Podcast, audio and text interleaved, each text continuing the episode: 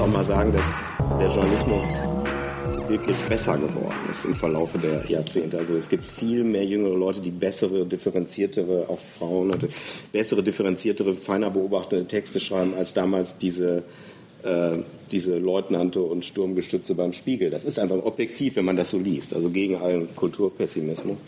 Kann, kann sich nicht jeder leisten, aber so ist es einfach. Aber es gibt die zweite Öffnung, sozusagen technologische Öffnung des Systems durch, durch das Internet, durch Blogs. Äh, würden Sie das auch als ein Element von positiver Modernisierung werten? Ähm, das geht in beide Richtungen. Also einmal ist es erstmal eine Tatsache, die, die wertfrei ist. Also die mhm. Tatsache, dass, dass äh, jeder da eine Stimme hat, sich jeder äußern kann und auch jeder die Chance hat, auch eine groß, große Öffentlichkeit zu finden, äh, ist jetzt erstmal für sich, für sich positiv. Die Wirkung ist es aber, äh, kann in beide Richtungen gehen. Ähm, ich glaube, es gibt da viele Beispiele dafür, wie das äh, wie das belebt, äh, wie das auch ein gutes Korrektiv für, für etablierte Medien ist. Ähm, aber es gibt natürlich auch ganz viele Beispiele dafür, wie das genutzt wird für Desinformation, für Propaganda äh, und äh, wie viele Leute da auch, auch reinfallen. Und es ist einfach. Also wie bei den älteren Medien ja auch. Ist ähm, nur noch was dazugekommen. Ja, es ist was dazugekommen, aber es ist sehr viel unübersichtlicher geworden. Ich habe das Gefühl, ähm, dass es sehr viel weniger Orte gibt, wo sich so die Gesellschaft irgendwie versammelt und wo man auch das Gefühl hat, äh, egal was für eine Meinung ich zu einem Thema habe, man hat so einen, so einen gemeinsamen Diskurs, so eine Ebene, wo man streiten kann. Äh, davon gibt es sehr viel weniger und das ist natürlich eine Bereicherung. Aber ich sehe das an vielen Stellen auch mit einer Sorge, dass man merkt, da, da gibt es Leute, die reden in einer Weise unter sich. Ähm, steigern sich in irgendwelche Verschwörungstheorien auch rein. Und es ist ganz schwer, da überhaupt noch, noch reinzupieksen und zu sagen, äh, wie, wie kann man da jetzt, wenn wir jetzt so glauben, dass Journalismus im besten Fall halt wirklich auch Aufklärung ist, wie kann man das da reintragen? Ähm, dass, man, dass man Fakten in so eine Diskussion bringt, dass man sich in diesen Diskurs mit den, mit den Leuten begibt, das ist halt äh, wahnsinnig aufwendig und äh, das ist so ein bisschen banal zu sagen, dass Journalismus sehr viel mehr heute bedeutet, Dinge zu erklären, in Dialog zu gehen, auf Leute zuzugehen. Aber es kostet halt auch wahnsinnig mhm. viel Zeit und Mühe. Äh, und ich glaube, davon tun wir noch nicht annähernd genug. Mhm. Kann es nicht sein, dass diese, diese Ideologie der Publikumsorientierung, die ja angefangen hat mit so einer mit so einer These, das Internet befreit im Grunde die journalistische und politische Elite in einem Sinne, dass sie stärker auf direkte Reaktionen des Publikums eingehen müssen, die aber jetzt dazu geführt hat, dass auf einmal Kommentarfunktionen wieder abgeschaltet werden, weil man diese Anpöbelung ist das war das eine, eine Fehlhoffnung zu sagen, dass die Stimme der vielen das System verbessert?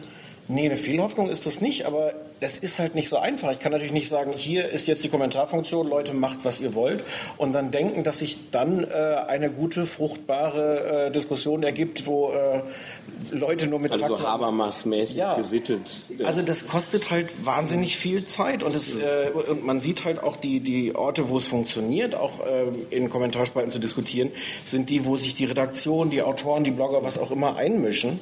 Äh, und das ist extrem aufwendig. Und mir ist schon klar, dass, dass Journalisten irgendwie äh, oft die Zeit nicht haben, gerade in Redaktionen nicht. Ähm, aber das war, glaube ich, blauäugig, zu denken, ähm, das geht schon, jetzt können alle mitreden, wir machen, wir sagen da unten hier, kippt da mal eure Gedanken rein und dann wird alles gut. So einfach ist es nicht. Kommen wir zu einem zweiten Komplex. Es gibt so ein Buch bei Surkamp, Die Unbelangbaren, wie politische Journalisten mitregieren, von Thomas Mayer, inzwischen emeritierten Dortmunder äh, Politikwissenschaftler und expliziten Sozialdemokraten sehr nahe bei der Partei.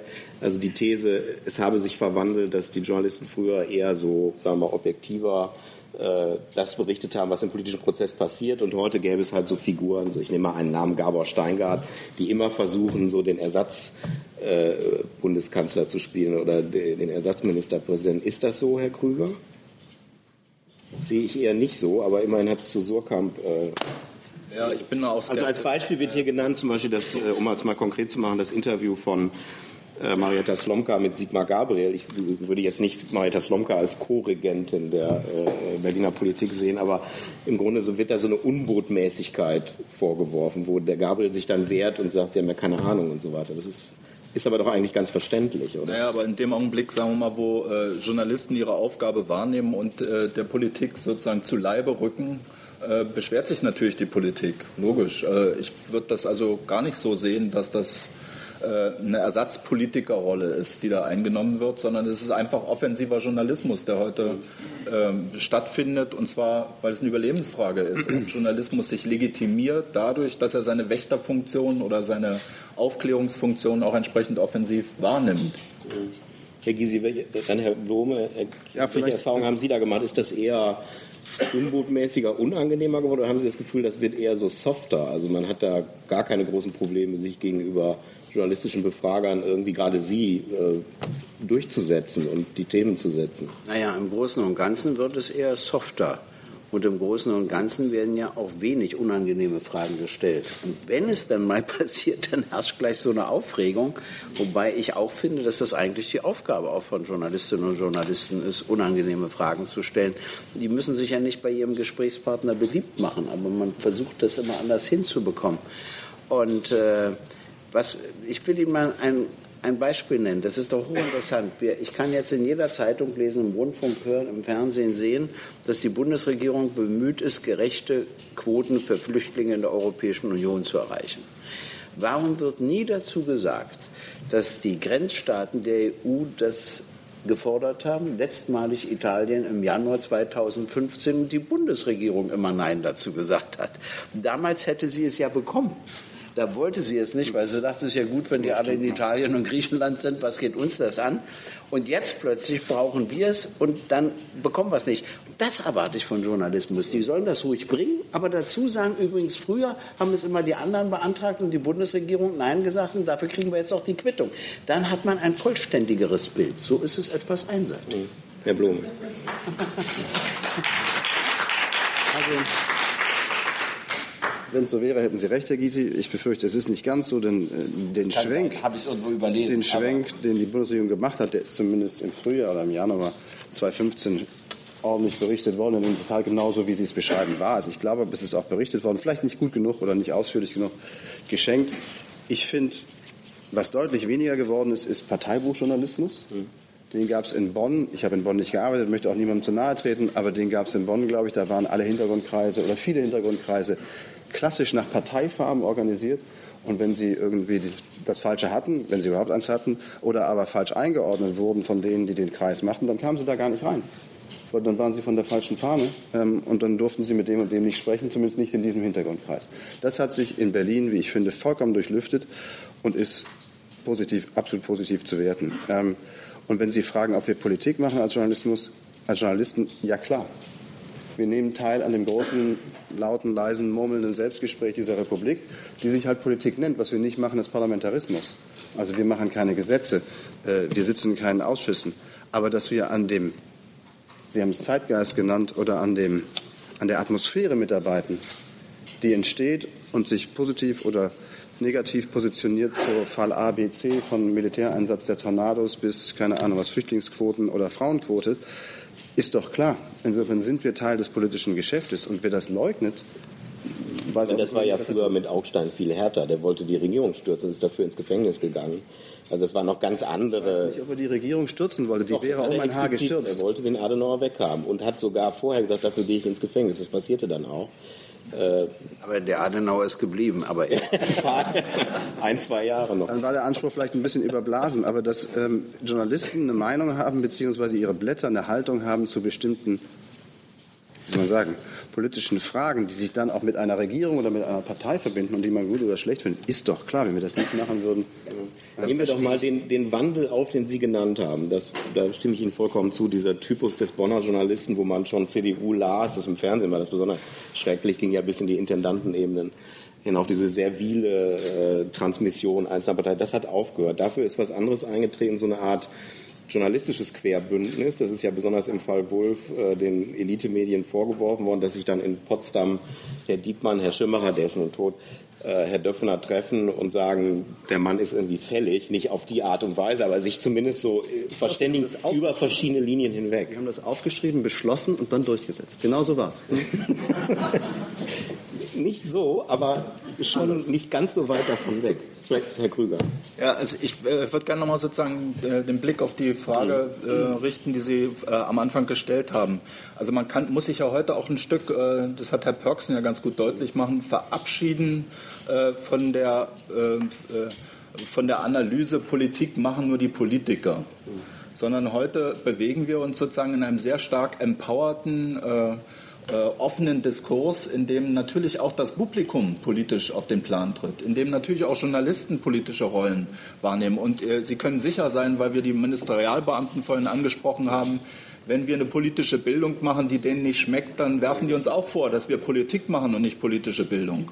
Äh, und äh, deshalb muss man sich einfach sozusagen deutlich machen, Akteure, die sich in politische Diskurse einmischen, äh, sind eben selbst als politische Akteure auch unterwegs. Und da hat sich viel verändert und das ist, finde ich, auch nichts Schlimmes, sondern das ist eigentlich ein Ausdruck einer gewachsenen Demokratie, in der sozusagen äh, die Rollen auch demokratischer ausgestaltet werden und in dem sozusagen durch offensives Ausfüllen einer politischen Rolle Meinungsdiskurse mitbestimmt, äh, verändert, neu ausgerichtet werden können.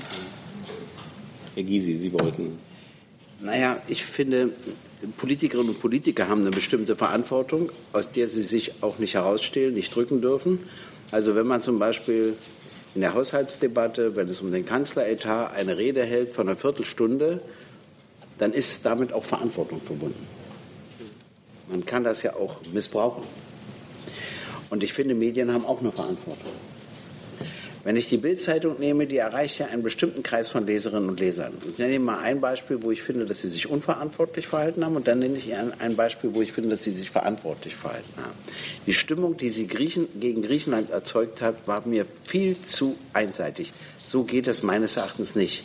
Aber dass sie bei den Flüchtlingen dann den umgekehrten Weg gegangen sind, war wieder deshalb so wichtig, weil wenn die Leserinnen und Leser der Bildzeitung völlig andersherum orientiert worden wären, hätte das verheerende Wirkungen in unserer Gesellschaft gehabt, sodass ich das einmal so sage und einmal so sage. Und darüber möchte ich gerne mit Journalistinnen und Journalisten streiten. Was ist unsere Verantwortung? Was ist ihre Verantwortung? Wo verletzen wir sie? Wo verletzt ihr sie? Und äh, das ist aber nicht harte Fragen, das ist alles gar nicht mein Problem, sondern was erreiche ich bei den Lehre, Leserinnen und Lesern oder eben den Zuschauerinnen und Zuschauern oder Zuhörerinnen und Zuhörern in ihrer Gedankenwelt? In welche Richtung versuche ich das Ganze zu gestalten? Das muss ich immer eine Politikerin und einen Politiker fragen, das muss ich immer auch eine Journalistin und einen Journalist fragen, obwohl es ganz unterschiedliche, äh, logischerweise Aufgaben gibt. Herr Blume wollte direkt weil die Bildzeitung angesprochen wurde. Ja, und nun bin ich erst in vier Tagen stellvertretender Chefredakteur der Bildzeitung und tue mir da ein bisschen was schwer. Aber ich habe, da es häufiger aufkommt als Format ähm, oder als, als, wie soll man sagen, als Begrifflichkeit, Sie sagen verantwortungsvoll und nicht verantwortungsvoll. Das finde ich ist eine Setzung, Herr Gysi. Das ist ja, Ihre Prämisse und nicht Ihre Schlussfolgerung. Sie können sagen, das fand ich gut und das fand ich schlecht und das ist Ihnen, respektiere ich vollkommen, wenn Sie unsere damalige, auch von mir mitverantwortete Griechenland-Berichterstattung für schlecht fanden und für, ich weiß nicht was, okay. Aber wenn Sie sagen, das war verantwortungsvoll, böse, böse Kampagne und tolle, tolle Kampagne jetzt, dann ist das Ihre Meinung und keine, keine objektivierte Tatsache. Sie können das gut oder schlecht finden, beides, je nachdem, wie Sie gerade mögen. Aber den Kollegen, die das gemacht haben oder derzeit machen, die Verantwortung jeweils zu oder abzusprechen, finde ich anmaßend, ehrlich gesagt. Es tut mir leid. Ähm, Hallo Haus. Das ist, das ist zu hoch eingeflogen. Ähm, das ist eine, war und ist eine streitbare Verhandlung. Ob es richtig war, die Griechen im Euro zu halten, ja oder nein, da kann jeder seine Position beziehen und ich respektiere alle Positionen, aber ich habe auch eine. Und ich lasse mir nicht sagen, meine ist verantwortungslos. Das, das Problem finde ich jetzt vor allem bei dieser ähm, äh, Griechenland-Kampagne war für mich gar nicht so sehr ähm, quasi die politische, sehr eindeutige Haltung, sondern der doch sehr offensichtliche, ich nenne es jetzt mal Rassismus gegenüber Griechen. Also die Sprache, die benutzt wurde, ähm, diese Bilder, die evoziert wurden, die einfach, also eine, eine Emotionalisierung äh, der Politik, die sozusagen dazu geführt hat, dass ähm, ja auch Griechinnen zum Beispiel in meinem Umfeld tatsächlich ähm, quasi angegriffen wurden, wenn sie sich als solche dargestellt haben. Und ähm, ich denke, das ist sozusagen die Verantwortung, die sich politische Journalisten bewusst sein müssen. Also ich bin sehr dabei zu sagen, wir sind nicht neutral. Ja, ich bin auch nicht neutral. Ich bin eine feministische Journalistin. Das ist total offensichtlich. Und ich wehre mich auch immer dagegen, dass das als unseriös gelabelt wird. Aber ich finde eben, wir müssen ähm, mit den Objekten unserer Berichterstattung fair umgehen. So. Ich, ich, bedanke mich nur für meine richtige Interpretation. Das ich denke mal, diese Rolle der Bildzeitung hat ungefähr, wenn ich es richtig sehe, die Hälfte ihrer Leser verloren im Print über die letzten Jahre. Dass wenn man das weiter treibt, dann ist mit dem Ende der Amtszeit von Herrn Blome auch das Blatt soweit äh, ins Digitale entschwunden, vielleicht noch. Wenn man den Grafen mal weiter runter, äh, was einfach damit zu tun hat, dass die Arbeiter früher, die klassischen Blitze nicht, nicht mehr so da sind, so richtig. Wo geht das hin? Also wo diese, diese Frage der, dieser alten Leitmedien, um es mal zu erweitern, ne? das trifft ja auch den Spiegel, so ein bisschen die FAZ, ähm, ähm, das, das weiß ich nicht. Ich finde das äh, tatsächlich unübersichtlich. Also die Auflagenkurve der, der Bild ist sehr, sehr eindrucksvoll. Ähm, tatsächlich gibt's, ist, ist Bild digital natürlich eine Größe. Mhm. Ähm, weil so viele von diesen Medien äh, an Publikum verlieren, sind natürlich die Leuchttürme, die es noch gibt. Also wenn ich jetzt einfach den Spiegel und die, die Bildzeitung nehme, ähm, verlieren jetzt dadurch nicht ihre Rolle als, als Leitmedien, weil man sich, glaube ich, gerade umso mehr dann an, an denen noch orientiert. Ähm, ob mir das jetzt behagt oder nicht, aber ich glaube, dass das Bild, das in, in so einem engeren Bezug auf jeden Fall äh, noch ein Leitmedium ist und das vermutlich auch noch eine Weile bleibt. Äh, ich glaube nur, da sind wir bei dem Punkt, wo Sie mich vorher nachgefragt hatten, ähm, dass es inzwischen größere Teile der Bevölkerung gibt, äh, für die das gar keine Rolle mehr spielt, wer in diesem, äh, in diesem Medienpolitiksystem das, das Leitmedium ist und wer das davor gibt, weil die ganz andere Leuchttürme haben, ganz andere Leute, äh, denen die glauben, von denen die sich die Themen setzen lassen. Ähm, wen, wen zum Beispiel? Na, also jetzt gerade wieder frisch über äh, Udo Ulfkotte äh, mhm. geblockt und der, und der Kopfverlag und ähm, also da gibt es mhm. unendlich viele. Ähm, und die haben tatsächlich ähm, da glaube ich für, für also immer noch eine Minderheit, aber ich glaube keine kleine Minderheit, so die Rolle von denen, die die mhm. Themen setzen und die natürlich auch dann vorgeben, in welche Richtung irgendetwas zu interpretieren ist. Mhm. Da sehe ich jetzt eher, eher die Gefahr. Ähm, und äh, die, die Bildzeitung, ich, ich würde schon auch sagen, dass man unterscheiden kann zwischen einer verantwortungsvollen und einer verantwortungslosen Berichterstattung, und zwar unabhängig davon, welche politische Position man vertritt.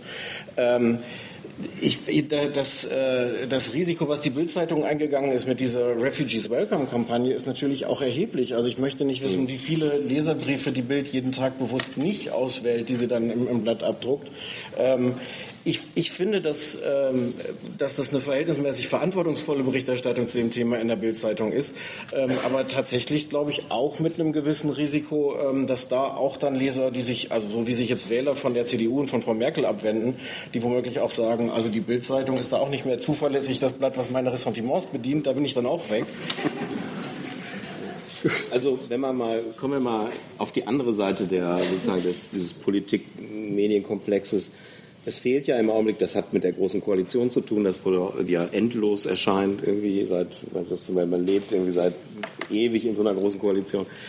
Ähm, ähm, ist es nicht auch so, dass der politische Journalismus sich ja naturnotwendig an einem politischen Feld orientieren muss und wenn das sozusagen entleert wird, parlamentarisch in seiner Polarität, dass damit natürlich auch der klassische politische Journalismus lädiert wird, weil er gar kein Referenzobjekt so richtig mehr hat. Er muss sich das sozusagen fast erfinden. Ne? Also wie wir heute haben, die qualifizierten Anfragen im Bundestag kommen heute von den Linken, weil sonst gar keiner mehr kleine Anfragen stellt und so weiter. Ist es so, Herr Blumen?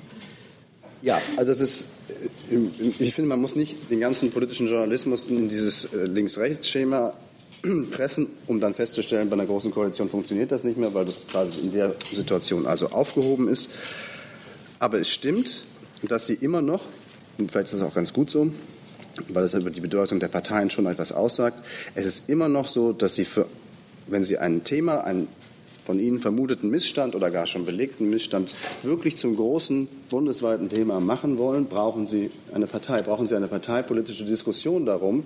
Und die funktioniert natürlich am besten mit einer der beiden großen Volksparteien, na, noch halbwegs großen ähm, Volksparteien. Das heißt, wenn die beide in einem Boot sitzen, ist es deutlich schwieriger. Und zwar für jede Zeitung, vom kleineren, mittleren Regionalblatt bis zu den großen Dickschiffen wie Spiegel oder Bild, das zum Thema zu machen. Es, fehlen ihnen, es fehlt ihnen der Verstärkerraum, der Resonanzraum in der jeweils in der Opposition befindenden äh, großen Partei. das stimmt und das macht das Arbeiten echt nicht leichter. Und aber auch, wenn Sie so wollen, die Wächterfunktion, die jeder für sich da versucht auszuüben mit seinen Mitteln in den Medien, eben wahrzunehmen, weil sie manche Dinge einfach nicht zum großen Thema kriegen. Mhm.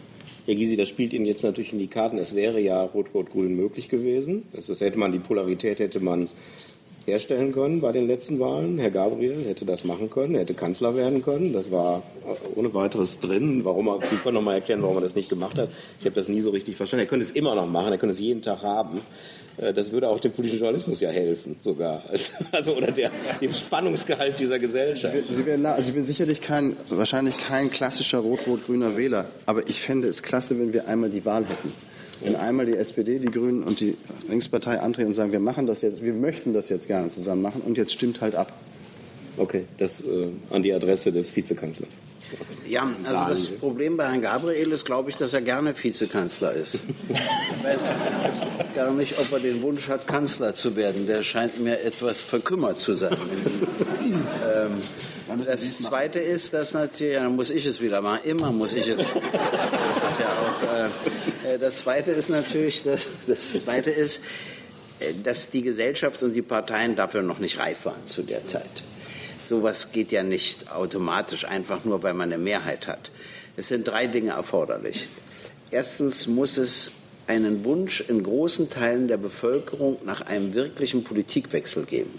So wie wir das in Berlin hatten nach dem Bankenskandal. Da gab es diesen Wunsch einer Bevölkerung, der war auf der Straße richtig zu fassen. Wenn die so zufrieden sind, so einigermaßen mit dem, was die Regierung macht, dann läuft das nicht. Aber die Unzufriedenheit nimmt jetzt zu weil die Regierung überfordert wirkt. Das mögen die Leute nicht. Sie wollen ja eine Regierung, die eine Strategie hat und die weiß, wo sie hin will und so weiter, egal ob man die Richtung unterstützt oder nicht. Äh, also es kann sich ändern, aber das war das Erste, was fehlte. Das Zweite, was fehlte, äh, war Gespräche zwischen den Parteien, die das vorbereitet hätten. Das geht nicht in zwei Wochen Koalitionsverhandlungen. Und das Dritte ist die Mehrheit an Sitzen, die hatten wir. Aber es war eben nur eine von drei Voraussetzungen. Zwei fehlten. Deshalb bin ich damals auch gar nicht auf die Idee gekommen. Und jetzt plädiere ich auch nicht dafür, weil ich so äh, fanatisch danach bin, sondern weil ich wieder möchte, dass es Alternativen in unserer Gesellschaft gibt. Wenn wir jetzt von großer Koalition zu großer Koalition schlittern, alle vier Jahre, dann wird das Wählen immer weiter zurückgehen, weil sich ja für die Leute nichts ändert. Und die SPD ist mir zu zufrieden mit ihrer Rolle. Sie müsste ja irgendwann jetzt mal anstreben, wieder das Gegenüber der Union zu werden. Was ich von meiner Partei verlange, ist, dass sie sich nicht rumzuppelt mit roten Linien und sowas, sondern dass sie sagt, ja, wir wollen ein Gegenüber. Wir machen ein Angebot an SPD und Grüne. Und wenn die es nicht annehmen, damit setzen wir die doch aber unter Druck.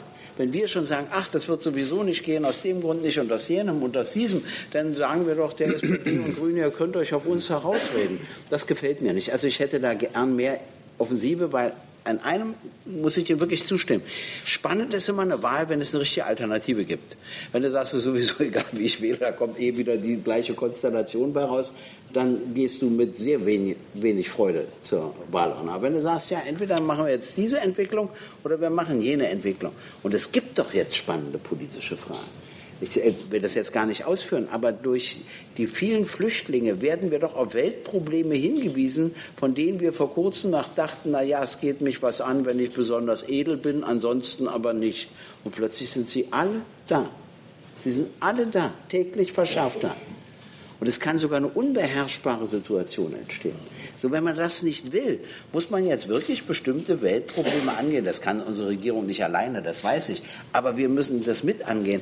Und da wirkt sie so konzeptionslos. Und das wäre eigentlich die Zeit, jetzt wirklich mal über Alternativen nachzudenken, wie man den Hungertod überwinden kann, wie man Kriege überwinden kann, wie man das soziale Elend überwinden kann. Also all das, was ja zur Flucht führt. Und naja, gut, ich will mich ja gar nicht weiter darüber aufregen. Ich will bloß sagen, ich möchte gerne, dass wir wieder über Alternativen in unserer Gesellschaft, gerade in der Politik, nachdenken. Aber, aber, müsste sich da nicht auch der, der, der, Journalismus ändern? Also wir können ja jetzt nicht sagen, wir wollen Rot-Rot-Grün, damit auch der, der Journalismus wieder interessante... Das war so meine These. Ja.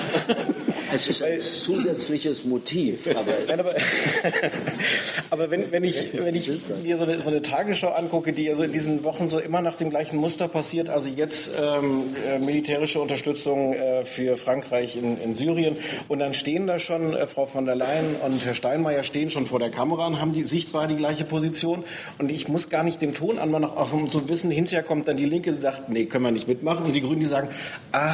Hm.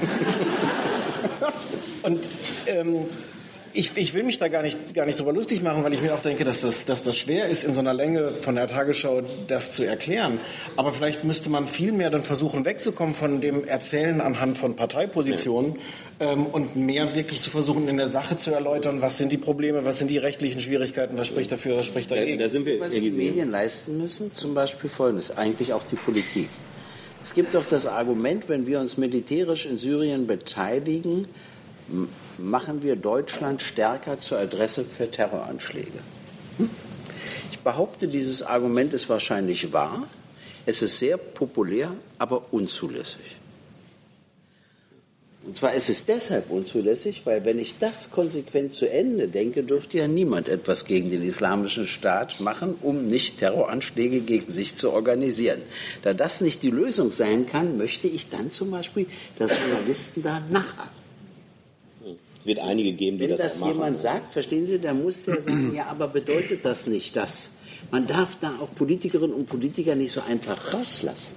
Nicht nur sozusagen, man weiß ja, die sind sowieso dagegen, die sind sowieso dafür, sondern da würde ich immer gerne äh, dass härter nachgefragt wird bei den einen wie bei den anderen. Und da gibt es doch viele Fragen. Wieso sagen wir nichts gegen Erdogan? Der indirekt immer den islamischen Staat unterstützt. Wieso liefern wir Waffen an Saudi-Arabien, die wiederum ihre Waffen an den islamischen Staat geliefert haben, sodass wir da wahrscheinlich auch wieder deutsche Waffen finden.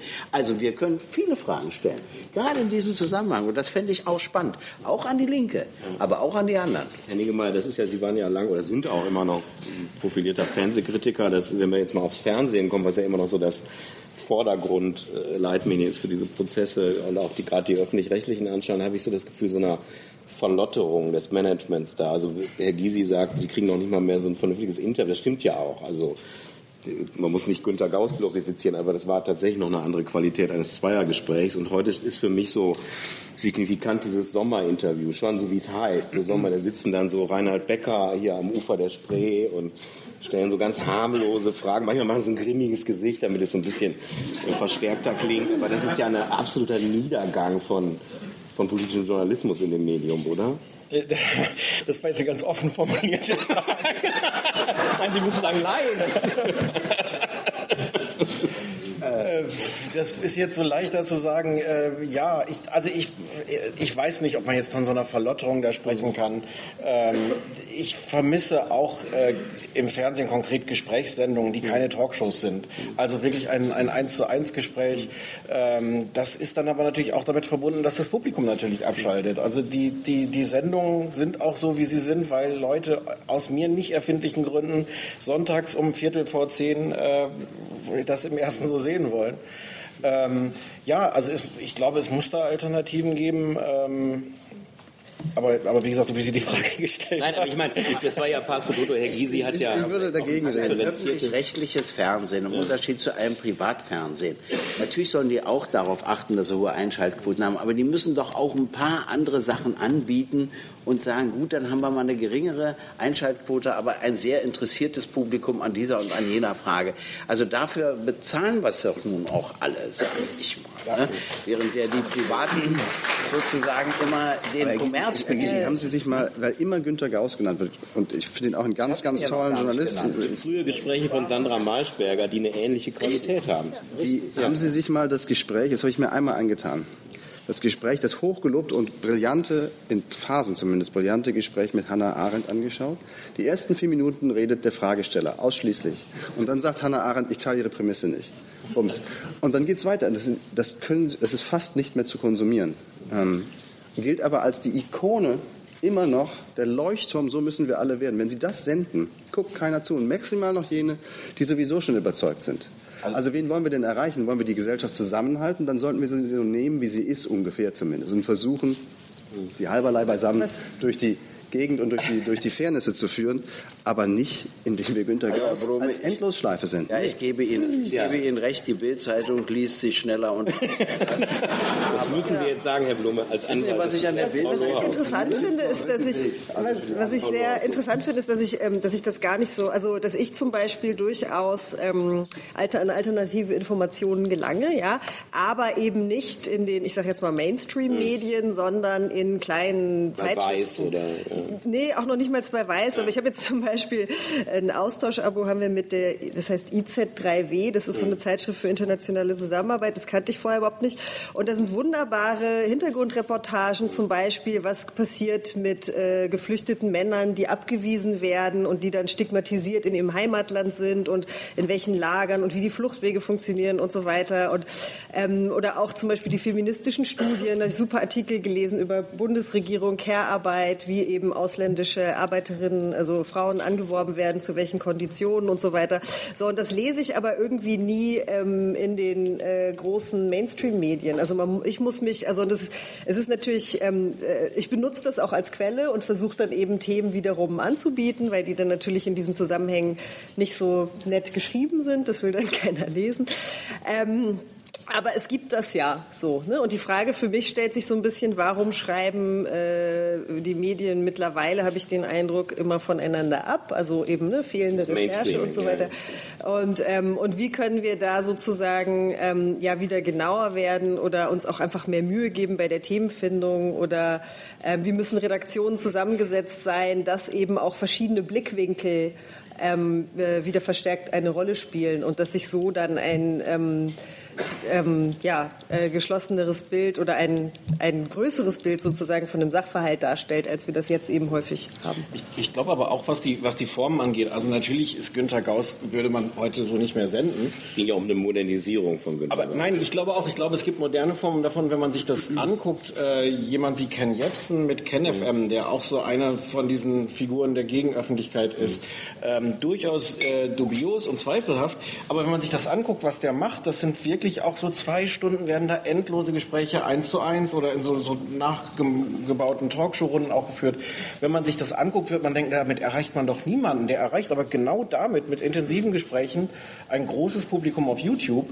Ähm, und da würde ich schon gerne den Versuch, gerade von öffentlich-rechtlichen äh, sehen, zu sagen, wir gucken mal, ob wir nicht auch Formate finden, mhm. ähm, wo wir ein, ein intensives, genaues Gespräch möglich machen. Es ist auch, es ist auch, äh, äh also stimmt einfach nicht, dass nur äh, kurze Formate funktionieren. Also es ist eigentlich auch bekannt, auch im Online-Journalismus, dass vor allem lange und intensiv recherchierte Stücke auch sehr, sehr viele Klicks bekommen. Ne? Also das, so. Herr Krüger, das ist ja auch ein Problem für die politische Bildung, diese neue Formate zu finden. Ja klar, also wir haben in der politischen Bildung eigentlich in den letzten Jahren die Erfahrung gemacht, dass äh, die Zielgruppen, die wir erreichen wollen, sich komplett diversifizieren. Äh, und äh, haben natürlich auch überlegt, was machen wir mit denen, die nicht mehr lesen. Äh, und die erste Idee liegt natürlich nahe, irgendwie machen wir was mit dem Fernsehen.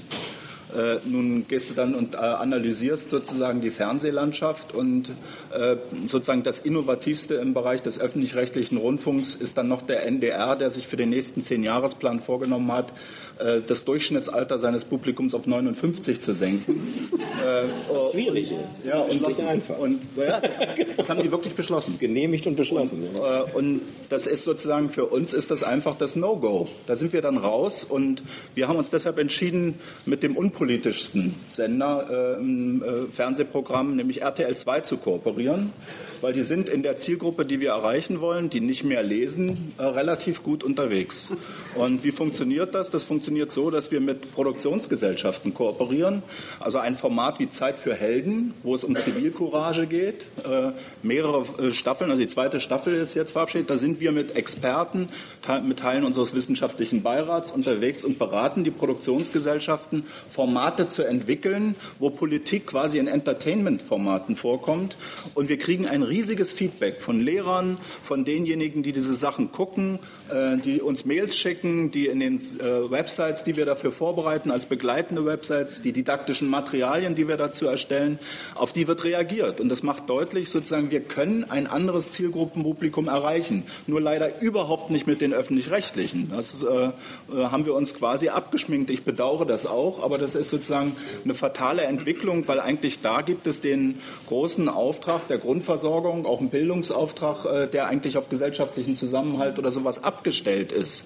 Aber ja, es war, war, ja süß. Gestern Jan Metzger war ja der nun ja, noch die kleinste Anstalt, der gesagt hat, was machen wir? Wir haben, die haben da so ein Fußballfeld abgesperrt mit Rad und da drin dürfen dann Jungs äh, Hip-Hop aufführen, auch mit frauenfeindlichen Texten. Das wurde dann gegenüber dem Rundfunkrat auch legitimiert, weil das Jugendkultur ist. Und das war aber so das Beispiel für Modernisierung des, von Radio Bremen. Also das, das ist ungefähr, es bewegt sich auf dem Niveau von Fußballfeldern. Ich, ein Stück der Abhilfe kommt möglicherweise auch wieder aus dem Netz, wenn Sie sehen, was wie in Amerika das Netz die Printblätter weitgehend kaputt gemacht hat. Stimmt. Aber kommt doch jetzt im Netz quasi sehr spezielle, sehr politische Formate, die auch so einen Erklärcharakter haben bei einer Volkshochschule, aber so gut gemacht sind, dass sie ungeheuer geklickt und gelesen werden, und zwar durch die Bank, durch die alle Zielgruppen wie Vox.com oder so, mhm. oder eben für wirkliche Insider, weil sie am Anfang, ganz am Anfang sagten, wer berichtet eigentlich über das, was die Beamten machen, so ein Format wie Politico. Politico Das funktioniert schon. Ich glaube, das ist eine Fragmentierung, eine weitere Fragmentierung des Publikums vor, macht es aber auf einem sehr, sehr hohen Niveau und erreicht, finde ich, dann doch überraschend große Zahlen von Menschen. Ähm, und möglicherweise ist das auch ein Teil der Zukunft, die hier stattfinden wird. Dass wir von ich würde gerne abschließend nochmal fragen nach vielleicht dem entscheidenden Wandel, auch im Journalismus, das ist vielleicht die Internationalisierung. Es geht jetzt um die neuen Rechercheverbünde, die ja Snowden und so weiter mit, mit Verbünden von internationalen Dickschiffen wie Guardian und äh, Spiegel und New York Times äh, stattfinden. Äh, vielleicht geht es gar nicht mehr anders, oder? Weil man, weil die Probleme einfach äh, äh, sich internationalisiert haben und der Nationalstaat nicht mehr in der Lage ist, weniger in der Lage als, als je, äh, sie zu lösen. Und vielleicht, weil wir ein jüngeres Publikum haben, das einfach viel leichter in englischer Sprache zu erreichen. Das heißt, damit hat sich auch das Konkurrenzfeld für traditionelle deutsche Medien entgrenzt. Ist das so? Das können Sie am besten beobachten im Gaming-Bereich. Also wenn Sie Ihre eigenen äh, Söhne, die spielen, beobachten, die telefonieren ja mal dabei, also äh, dann reden die sozusagen nur in so verhackstückten Anglizismen, äh, die eben auf diese internationale Sprache dieser distribuierten Spiele abstellen. Das ist sozusagen längst Realität, sozusagen in der jüngeren Generation. Im Feminismus ist es genauso. Wir haben eine neue Redakteurin, die ist 23 und wenn die Texte schreibt, dann verstehe ich nur noch die Hälfte. und da ist es eben, also weil eben die, diese, diese Impulse alle aus den USA kommen, hat sich das total internationalisiert. Ähm, auch eben jetzt auch in anderen Ländern ist das noch viel stärker. Also in, den, in Ländern, in denen es eben noch weniger eigene oder unabhängige Medien gibt, ist es sehr stark. Auf der anderen Seite finde ich zum Beispiel, äh, Weiß macht das eben sehr oft, die übersetzen ganz oft mhm. einfach Beiträge aus den USA. Auf Deutsch kann man das auch überhaupt nicht lesen. Das wirkt total schräg, weil es eben dieser amerikanische eben Journalismus ist sehr subjektiv und so weiter. Und wenn ich die, die gleichen Worte auf Deutsch lege, denke ich, also man merkt dann eben schon, ähm, dass es dann kulturellen, ähm, auch sprachlichen Unterschied in der Herangehensweise ist, der mir komischerweise auf Englisch nicht auffällt. So, hm. und ich denke auch nicht, dass, ähm, deswegen glaube ich aber nicht, dass jetzt deutscher Journalismus sozusagen aussterben wird. Aber ähm, ich glaube, es wird sich stärker vermischen. Also vielleicht haben wir irgendwann gar keine, also eine, eine Auflösung dieser Sprachgrenzen, haben halt hm. Webseiten, die dann. Herr Gysi, dahinter steht ja auch ein ernsteres geopolitisches Problem. Die neuen großen Unternehmen in dieser vereinigten Branche kommen alle aus den USA. Also wir wissen noch, Älteren unter uns vor 15 Jahren war Bertelsmann der größte Medienkonzern der Welt. Aus Gütersloh, wohlgemerkt, hat äh, Random House gekauft, Penguin und so weiter. Sind jetzt, glaube ich, in unserem Ranking, was wir mal machen vom Medienpolitikinstitut, jetzt bald bei, auf Platz 10, also nach unten durchgereicht worden. Und neu hinzugekommen sind Amazon, Google, äh, äh, Apple und so weiter. Da gibt es im Augenblick keine politische Antwort aus Deutschland. In, in keiner Form. Es betrifft sowohl Politik als auch Journalismus. Ja, also das stimmt. Das Erste, was sich international organisiert hat, waren die Konzerne. Die Gewerkschaften hinken da schwer nach und sind übrigens dadurch ihnen gegenüber auch viel schwächer geworden. Das ist auch interessant. Äh, das Zweite ist, dass die Medien sich jetzt international organisieren. Darüber kann ich maulen, es nutzt aber nichts, weil es in der Zeit liegt. Dass das jetzt alles so amerikanisiert wird, kann uns auch wieder mit Sorge befassen, aber ich bin ja auch immer ein Zweckoptimist. Und deshalb sage ich Ihnen, die Digitalisierung hat auch richtige Vorteile. Der erste Vorteil ist, Diktaturen laufen nicht mit einer Digitalisierung des Lebens. Und wissen auch warum nicht? Weil eine Diktatur kann nur funktionieren, wenn sie Herrschaftswissen hat und entscheidet, was die Bevölkerung wissen darf und was nicht. Deshalb kann Nordkorea die Digitalisierung nicht zulassen. Wenn sie sie zuließen, wäre das Regime am Ende. Das ist wirklich interessant. Das ist ein großer Vorteil. Das Zweite, das holt uns jetzt ein. Wie war's? Wir lebten in Europa, wie wir in Europa lebten, weil die Menschen in Afrika ja nicht wussten, wie wir in Europa leben. Dank der Digitalisierung wissen sie es. Da sie es jetzt wissen, stellen sie an uns Fragen, auf die wir keine Antworten haben. Das ist das tiefe Problem, mit dem wir es zu tun bekommen. Und das Dritte, es stimmt, ich finde das auch gar nicht gut, die Konzentration, die es bei Medien gibt. Da muss man sich mal wieder Gedanken machen. Wir haben ja zum Glück noch das öffentlich-rechtliche Fernsehen, aber überhaupt, wie man da eine Vielgestaltigkeit sichert. Nur eins sage ich auch, es gibt jetzt immer mehr Ausnahmen. Es gibt dann eben einen Snowden. Verstehen Sie, selbst ein Geheimdienst kann nicht mehr davon ausgehen, es kommt sowieso nie raus, was ich mache irgendwie kommt es gerade durch die Digitalisierung jetzt heraus. Also ich will ja das Ganze nicht nur negativ sehen. Es gibt auch negative Umstände, aber es gibt auch positive Umstände. Ansonsten bin ich sowieso ein Zweckoptimist, sonst hielte man das Ganze auch nicht aus. Und Ihnen wollte ich noch sagen, ich freue mich, dass hier am Podium zwei Feministen sind, Sie und ich. Wir sind mehr kriegen. Das mussten Sie jetzt natürlich sagen, das ist ja klar. Ich äh, noch erwähnen. Ja. Schließlich war ich Frauensenator, nicht vergessen. Ich weiß. Herr Blume. Ähm, das ist sehr amerikanisch geprägt, das stimmt. Ich glaube, wer aber in Europa Geschäfte machen will, mit Medien wird sie europäisch adaptieren müssen. Da können wir dann schon mitmischen als Europäer zum einen. Und zum anderen muss man ja schon sehen, dass es nie so leicht war, eine Zeitung zu gründen. Nicht auf Papier gewiss. Aber ein Medium zu gründen mit einer richtigen Redaktion, äh, regelmäßigem Erscheinen, was Sie alles mögen, also jenseits der Blogger-Szene, ähm, geht mittlerweile zu vergleichsweise kleinem Geld. Wenn Sie das mit einem richtigen Magazin in den deutschen Markt drücken wollen, ein Wochenmagazin, dann müssen Sie mindestens 100 Millionen in die Hand nehmen, bevor Sie überhaupt anfangen dürfen zu piepen. Ähm, und das hat keiner. Und das ist eine Marktzutrittsbarriere, die also aber verhindert hat, dass hier große Magazine noch gegründet werden. Im Print. Aber wenn Sie es im Netz machen, dann geht es einfach viel, ja, dann viel kann ja Stefan Ausmer endlich seinen alten Magazinplan da jetzt mal umsetzen bei euch. Frau. Ja, ich muss da nur kurz, ich muss ganz laut lachen, weil ich meine, wir haben unsere Zeitschrift mit einem Startbudget von 25.000 Euro gegründet. Und wie verbreitet ist? Äh, sie ist natürlich, also wir haben eine Druckauflage von 24.000 und es gibt seit sieben Jahren. Also es ist klein, aber fein. Ähm, fein. Und wie ist das Verhältnis zum Internetgeschäft? Ähm, ja, wenig. Also wir haben äh, wir haben es auch äh, bewusst als Printmagazin gegründet, weil wir nicht wussten, wie wir online äh, das monetarisieren sollten. Und jetzt machen wir mittlerweile gehen wir auch, also wir haben eine Crowdfunding-Kampagne gemacht und die werden jetzt auch online verstärkt ähm, unterwegs sein. Aber ähm, genau. Herr Ningmeier, vielleicht ist der politische Journalismus der Zukunft nicht derjenige, der sich noch mit Gregor Gysi und äh, anderen nationalen Führern äh, der äh, operativen Politik beschäftigt, sondern tatsächlich mit solchen Fragen äh, gibt es eine, eine, technologische Pax Americana und wohin führt das? Ich, ich bin da nicht so optimistisch. Also es war noch nie so leicht, sich zu informieren, international aus den entlegensten Quellen mitzubekommen, was da passiert.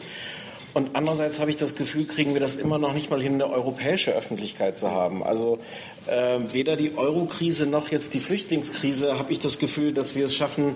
Also Politico ist ja, ist ja ein guter Versuch, aber ist, glaube ich, auch eher einer für, für Eliten.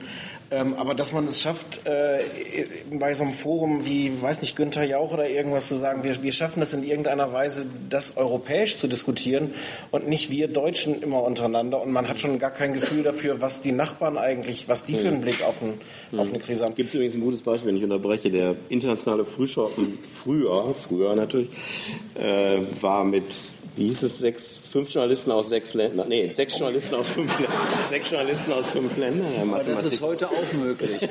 genau. Und es war in meiner Kindheit, sah man da eben diese ganzen rauchenden äh, Gestalten, zumeist auch Männer, aber auch so einige interessante Frauen auch dabei. Äh, die, die, das war inhaltlich nicht so interessant, aber man hatte das Gefühl von einer wahnsinnigen Internationalität. Und der Presseclub heute, der das ja ersetzt hat, sind immer nur dieselben deutschen Journalisten. Das ist, finde ich, sehr signifikant als Beispiel.